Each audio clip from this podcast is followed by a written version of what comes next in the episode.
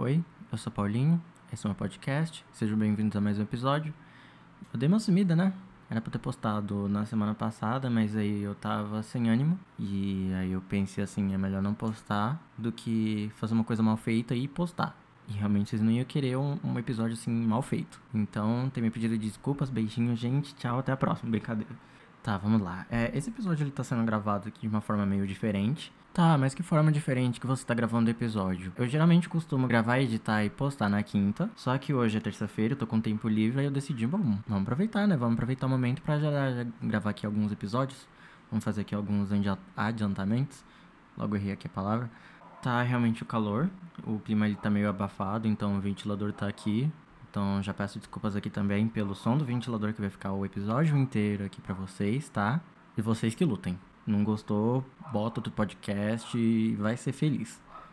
Para esse episódio eu decidi fazer o seguinte, meio que como eu tava sem ideia sobre o que eu poderia falar, é, eu dei o Google em algumas coisas e eu acabei me deparando com alguns casos policiais que, por mais incrível que pareça, assim, que vocês batem o olho assim e pensam, isso é fake news, não, não é. Eu até pesquisei, eu fui bem a fundo referente a esses casos, eu não encontrei nada referente a ser fake news, então até o momento que esse episódio está sendo gravado, editado e lançado, não apareceu nada sobre isso.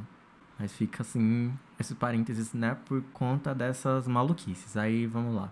Né, aproveitar assim esse momento assim, sabe? Tipo, se você é aquele lá da aquele amigo da rodinha de amigos que fica retraído no canto que não tem assunto, pega, tipo, fala, e fala isso que eu vou comentar aqui com vocês agora, nessa rodinha de amigos, e provavelmente você vai ali se entornar com o pessoal da rodinha. Ou eles podem achar que você é maluco e não vão te chamar para os próximos rolês. É um pouco específico? Talvez. Tá, esse primeiro caso que eu encontrei, ele aconteceu em 2017 no estado de Dakota, nos Estados Unidos. A polícia prendeu um cara com mandado de prisão por porte de substâncias controladas. No caso, basicamente ele foi preso por portar tarja preta e associados. Não sei, só colocar aqui que foi substâncias controladas, mas não especificaram qual. Enquanto ele estava detido, ele apresentou uma carta de saia livre da prisão do banco imobiliário. Só que como não colou, ele acabou preso. E aí a página do Departamento de Polícia do Estado é, postou um esclarecimento. É, eles postaram uma foto da carta com os seguintes dizeres, dois pontos abre aspas.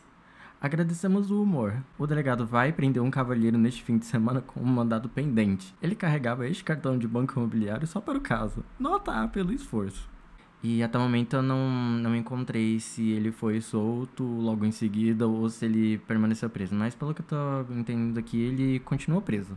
Mas se acabar rolando de ter algum update sobre esse caso, eu juro que eu trago aqui para vocês, só me cobrar. Por favor.